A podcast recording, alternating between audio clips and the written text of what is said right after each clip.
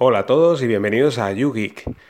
En el podcast de hoy voy a tocar un poco, un poquito de todo. ¿eh? Va a ser una miscelánea ya de domingo y ya que el viernes no, no subí miscelánea, pues, pues subo el domingo.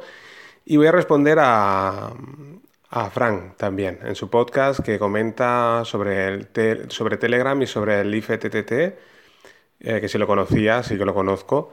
Y bueno, voy a, voy a explicar un poquillo por encima varias cosas. A ver, la primera, mm, comentaros que Telegram como sabéis, ya tenemos las llamadas en, Europa que, progresivamente, pues eso, se va ampliando a más países, sobre todo América.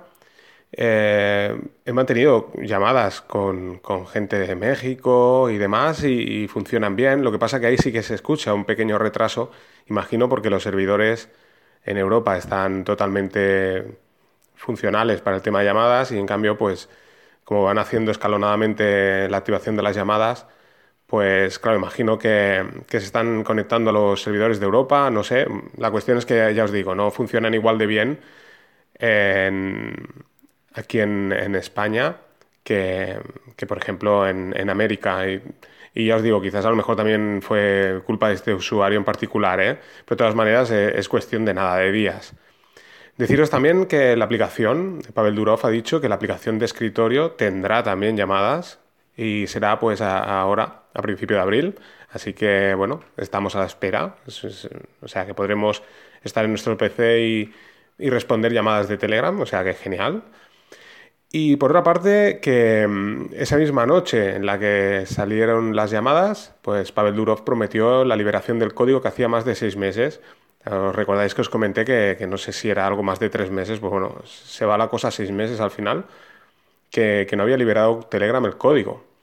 Así que las aplicaciones que, son eh, derivadas de, la original, que, están modificadas, son forks, pues están con, todavía con el código antiguo, por lo tanto ahora pues están todas, todas las aplicaciones que, que, son de software libre de Telegram y que bueno, son derivadas, como por ejemplo en el caso de Android tenemos Plus Messenger, que es una aplicación muy popular que funciona muy bien pues está a marchas forzadas actualizando el código y, por ejemplo, en el caso de Plus Messenger nos prometen que antes del fin de, esta semana que entra, pues tendremos ya la versión actualizada, de manera que tendremos las llamadas también en Plus Messenger.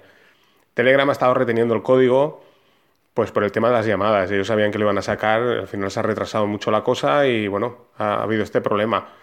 Pero bueno, ya lo tenemos aquí después de tanto tiempo, así que nada, es cuestión de una semana en el caso de Plus Messenger y bueno, el resto de aplicaciones pues dependerá del, desarrollador o del equipo de desarrollo. Y bueno, pues eso, que al menos ya, ya sabemos que el código está disponible podremos tener la, última versión con las últimas características de Telegram, incluidas, pues como no, las llamadas. Eh, comentaros también que mm, la aplicación Notes, la aplicación Notes de, Nextcloud, eh, la he estado probando, la colgué en el canal de YouGeek, os lo adjuntaré aquí en las notas del programa. Os recomiendo utilizarla. Genial. Eh, Nextcloud, un avance increíble en la aplicación de notas. Teníamos la versión 09 de OnCloud y no incluía el tema de, por ejemplo, cosas que incluye esta de Nextcloud. Por ejemplo, incluye Markdown, ¿de acuerdo? O sea, podemos eh, hacer la letra eh, más grande, más pequeña, cursiva, eh, nos reconoce los hipervínculos. Por ejemplo, si compartimos una página web y la compartimos con, con, la aplicación de Notes de Nextcloud para guardarla, pues nos, aparece el hipervínculo de forma activa, de manera que si pulsamos sobre ese hipervínculo, pues nos abre el navegador o cualquier aplicación que sea compatible con ese hipervínculo. O sea que está genial. Cosa que antes no sucedía. Antes era una, una aplicación de notas de texto plano y ya está. Eh, también incluye el poder utilizar notas de favorito. Eh, esta, igual que la anterior, tiene una lupa, una lupa de búsqueda. Pero ¿qué pasa? Que cuando empiezas a agregar notas, te las va, te las va clasificando tal como van entrando. De manera que siempre hay la típica nota que consideras que es importante, que es que, salga la primera. Pues bueno, hay una estrella de favoritos, de manera que mm, clicando sobre la estrella de favoritos nos la pondrá la primera la nota o las primeras, si son varias. ¿De acuerdo?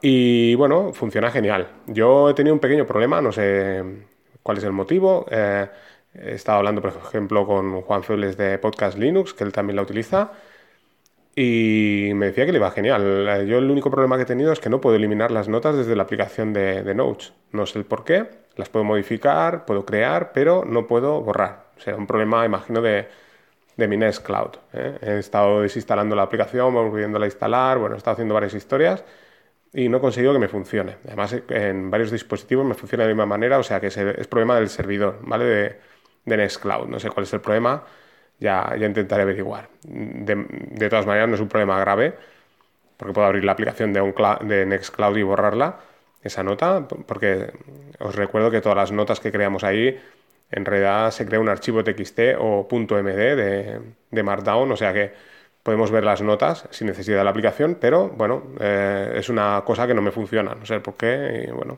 ya, ya lo miraré. Y ya respondiendo a Frank, el tema Telegram, tema bots y demás. Eh, sí, soy consciente de que, existe eso, el, el, IFTT. Tú ya sabes que, Frank, que, somos también somos usuarios hardcore de, de, esta aplicación y de Pocket. Y sí que la utilizo. A ver, eh, la, la, utilizo, pues eh, tiene varias utilidades, como él dice, y no solo en canales, sino también en grupos. ¿eh? Mm, puedes agregarla a grupos. Y sí que, a ver, no, no, no había pensado la posibilidad de, de, poner, como él dice, todo lo que publica en Twitter, que se puede hacer, ¿no? Todo lo que publicas en Twitter se, se publica en un canal de Telegram, ¿no? En el canal de YouGeek. Más que nada porque, bueno, hay otros usuarios que lo están haciendo, como Juan Febles, de Podcast Linux, y, y yo, Fernández, que son dos canales que están, también los adjuntaré aquí en las notas del programa, que están muy bien, que, que, bueno, van publicando también, van haciendo eso, precisamente, ¿no? Entonces, claro, sería volver a repetir y hacer otra vez lo mismo, ¿no? Y, bueno, había pensado que, bueno, pues por hacerlo un poco diferente, pues añadir todos esos, esos programas, o sea, modo repositorio, ¿no? Y sí que, sí que algún enlace publicaré, por supuesto, pero bueno, que no, no hacer que todo lo de Twitter se publique en el canal, ¿de acuerdo? Pero sí, sí, os permite muchas posibilidades. Eh, claro, son todos los servicios que hay en...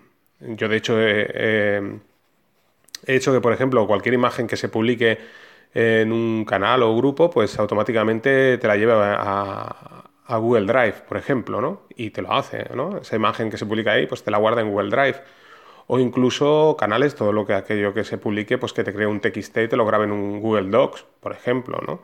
Hay muchas, muchas posibilidades. Tener en cuenta que es, eh, o sea, sí que hay límites, ¿no? Pero es un decir, no hay límites, porque, claro, todas las aplicaciones que están en IFTT, pues están... Em, eh, está Telegram y hay otras muchas aplicaciones. O sea, simplemente es entrar, ver las aplicaciones con las que trabaja eh, esta aplicación ¿no? de, automatización y combinarlas entre ellas. Y os digo, podéis enviar a Dropbox, podéis eh, de un lado a otro. Lo que sí que no se puede hacer es, por ejemplo, eh, eh, pues no sé, quería decir, el, por ejemplo, un podcast, ¿no? Descargar un podcast, que eso sí que me ha resultado interesante, pero parece que está limitado, al menos de momento aquí en, en, en España y en Europa. Creo que en Estados Unidos sí que está habilitado la posibilidad de, por ejemplo, poner un feed y que te descargue el podcast y te lo guarde en, Google Drive, por ejemplo, o en Dropbox. ¿eh? Esto no te lo permite. Pero sí te permite, pues, eh, cuando publiques un podcast, que sí, te lo ponga de forma automática, lo había pensado hacer ¿eh? en el canal. Esto sí, cada vez que publique un podcast, pues automáticamente él lo ve y lo publica y dice, mira, pues hay un nuevo podcast. Y esto se puede hacer con todas las aplicaciones, de manera que, que yo lo hago de forma manual, sé que se puede hacer con el IFTT y lo haré. Lo que pasa que, bueno, voy haciendo otras cosas y la verdad es que no, no me he puesto, pero lo he hecho, lo he hecho con otras aplicaciones, o sea, en otros momentos y sí que se puede hacer, se puede hacer también por tags, como él dice. Imaginaros si cuando alguien nombre la palabra Telegram, pues que me envíe a un canal de Telegram, eh, bueno, cuando nombre la palabra Telegram en Twitter, por ejemplo, cualquier usuario eh, que nombre esta palabra, pues que me envíen ese tweet a, a Telegram, por ejemplo.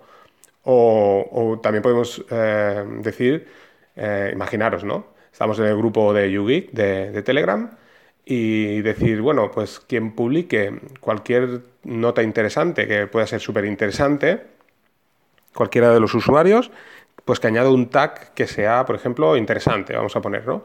Y entonces le puedes decir al IFTT, cuando un miembro del grupo añada el tag interesante, que lo publique en el canal de YouGeek. ¿De acuerdo? Sin ser ellos administradores, claro, administrador solo soy yo.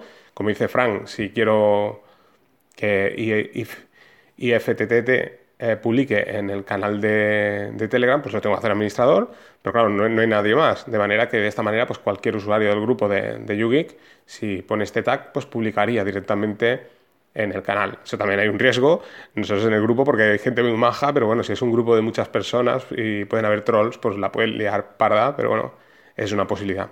Por eso sí, sí, conozco bastante bien el tema este. Y luego él hablaba de Chat, Chatfuel, que sí, que es genial. ¿eh? Como él decía, pues, pues eh, creas tus propios bots. Yo soy más de ManyBot, hay otra aplicación que se llama ManyBot, la he utilizado también muchísimo para crear bots y sí que tiene cosas útiles. Eh, por ejemplo, eh, con ManyBot puedes hacer un bot eh, que, mm, imaginaros, yo no quiero contestar privados en Telegram y dejo como una especie de contestador automático, ¿de acuerdo? Creo un bot que es como una especie de contestador automático, de manera que cualquier usuario se, se dirige a este bot, el bot le contesta, me deja un mensaje y a mí me llegaría una notificación cuando alguien me deja un mensaje diciendo hay un usuario y te deja un mensaje, entro, me dice qué usuario es y me aparece ese mensaje. Me puede enviar un mensaje, me puede enviar un archivo, me puede enviar lo que quiera por Telegram y me llega ¿eh? a través del bot, ¿de acuerdo? Eso está muy bien. También te permite ManyBot eh, pues crear eh, con un número limitado, creo que eran de cinco, webs, por ejemplo, mediante el feed, que cada, cada, vez que ese blog publique una noticia, te, envíe pues, esa, noticia, ¿de acuerdo? Como si fuera un Feedly, un canal de, de RSS hasta 5, ¿eh? un límite de 5. También dos cuentas de Twitter, dos cuentas de YouTube, creo que también había algo de Facebook y VK, que es la aplicación que, precisamente Pavel, Durov pues creó con, otro, con otro miembro, ¿de acuerdo? Que es, una especie de Facebook ruso. Y todo esto lo, podéis hacer desde ManyBot. ¿eh? Es muy configurable. Además, podéis hacer administrador a, a, ese bot, de manera que, como hay en Telegram, que hay miles de canales, que canal de, noticias de Android, ¿no? Y aparecen publicaciones de canales de Android, ¿no? Y decís, ostras, qué chulo, ¿cómo harán esto? Pues bueno, lo hacen con ManyBot, ¿de acuerdo? Eh, con ManyBot o, y ya os digo, de mm, publicaciones de, no sé, de YouTube, ¿de acuerdo? Imaginaros, ¿eh? os aparece un vídeo de YouTube automáticamente, publicaciones, por ejemplo, ya os digo, eh, canales tanto de, de, Android, de Apple, de tecnología, pues bueno, lo hacen así, de esta manera. También se puede hacer ahora ya con IFTT pero bueno, antes se hacía con, con ManyBot y se sigue haciendo. La verdad es que va muy bien ManyBot. ¿eh? Pero os digo, yo creo que lo más interesante es eso. Podéis crear formularios también. Imagino, imaginaros, yo podría crear un formulario y, oye, os dirigís al bot y ponéis vuestra opinión, ¿no? Y podéis, pues eso, eh, rellenar ese formulario.